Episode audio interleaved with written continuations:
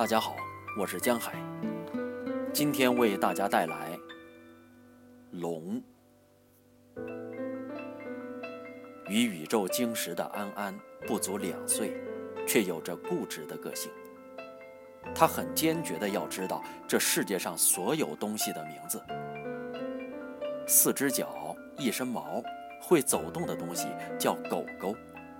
但是，同样四只脚。一身毛会走动的东西，如果耳朵特别尖，鼻子特别尖，就叫狐狸。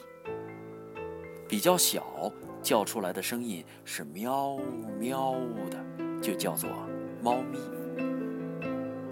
有时候啊，安安从妈妈那儿却得不到答案，她肥肥的手指指着书上画的，仰脸热切地问：“什么？”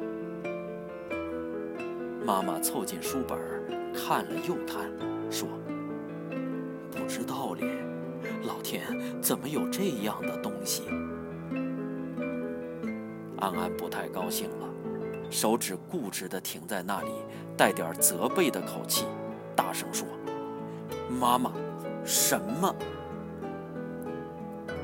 妈妈只好又低下头去细看，这个东西有老虎的头。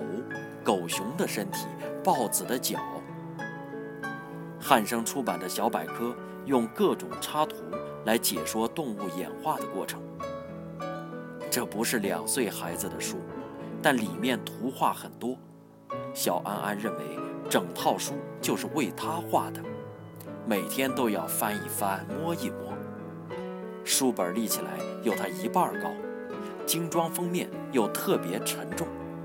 他总是费尽力气，用陶侃搬砖的姿态，把书从卧房抬到客厅里去，气喘喘的。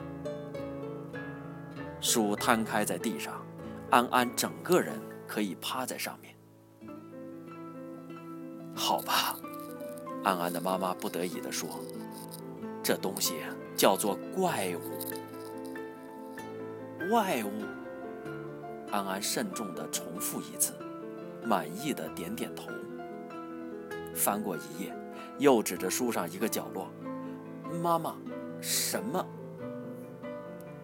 妈妈一看，是个猪头象身的东西，她忙站起身来说：“怪物宝宝，都叫怪物。你来喝杯热牛奶好不好？还给你加阿华田。”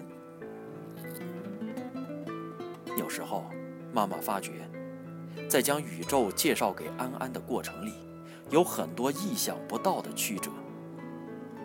三个月前，妈妈带着安安来到台北的龙山寺前，庙廊柱子上盘着一条张牙舞爪的龙，长长的身躯绕着柱子转。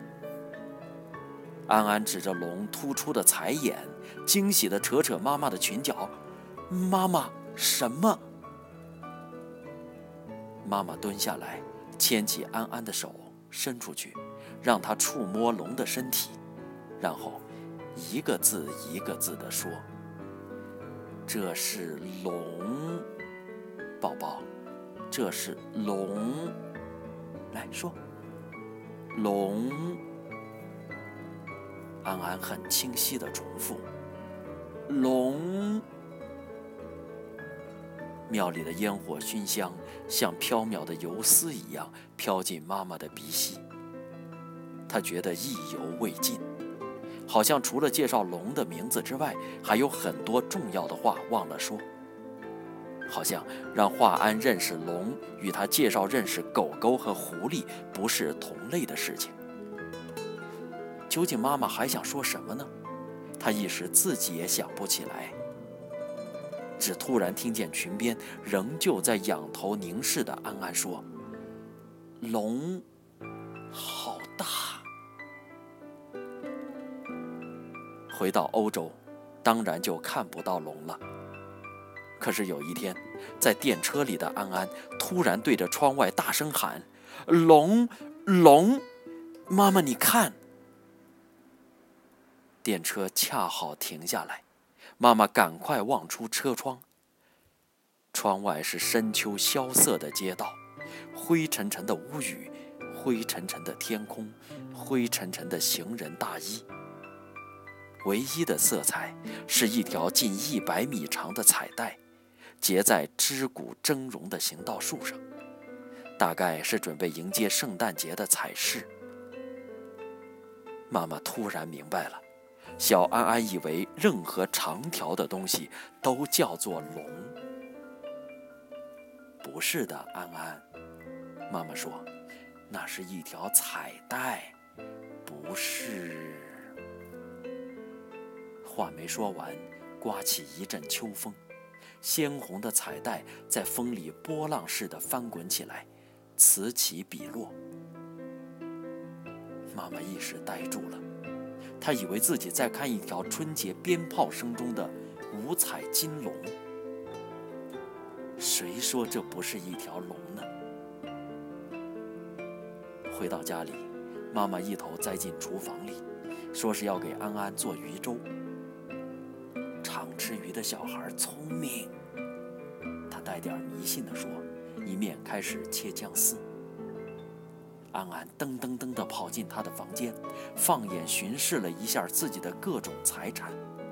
那包括毛茸茸的兔子、乌龟、狗狗、公鸡、狗熊，还有会讲话的玩具鸟、会哭的黑娃娃、会奏乐的陀螺，还有可以骑的三轮车，爸爸自己一岁时摇过的木马，装着喇叭的卡车，当然还有一箩筐的小汽车。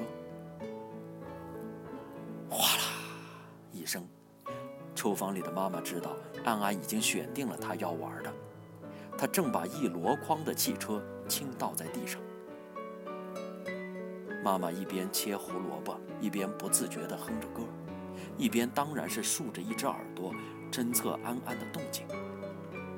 他自己不喜欢吃胡萝卜，可是从来不放过任何让华安吃胡萝卜的机会。吃胡萝卜眼睛好，妈妈想着，突然发觉自己在哼的曲调是。咕啊呱呱呱呱，就是母鸭带小鸭。他停下刀来，觉得有点恍惚。奇怪，以前自己常哼的歌是“滴不尽相思血泪，抛红豆，开不完春柳春花，满画楼”。现在怎么哼起这个母鸭调调来？妈妈，你看，华安兴奋地冲进厨房，拉起妈妈湿淋淋的手，来。妈妈另一只手还握着菜刀，跟着华安进了房间。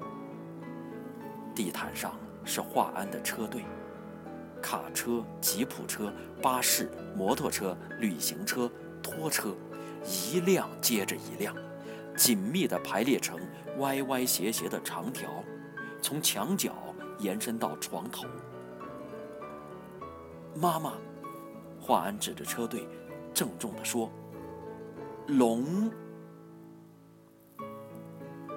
妈妈弯下身来，亲吻安安冒着汗的脸颊，笑得很开心。对，宝宝，龙，车水马龙。